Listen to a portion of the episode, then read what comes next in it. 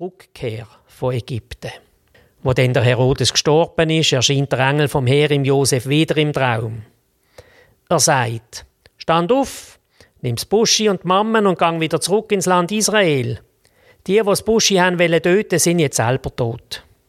Da ist der Josef aufgestanden, nimmt das Buschi und Maria mit sich und geht zurück nach Israel. Wo er aber hat, dass der Archelaeus statt seinem Papa Herodes in Judäa König war, hat er Angst gehabt, dort zu gehen. Im Traum hat ihm dann der Herr gesagt, er soll nach Galiläa wohnen gehen. Er hat dann in Nazareth gewohnt, dass sich das Wort der Propheten erfüllt. Er soll Nazarener genannt werden.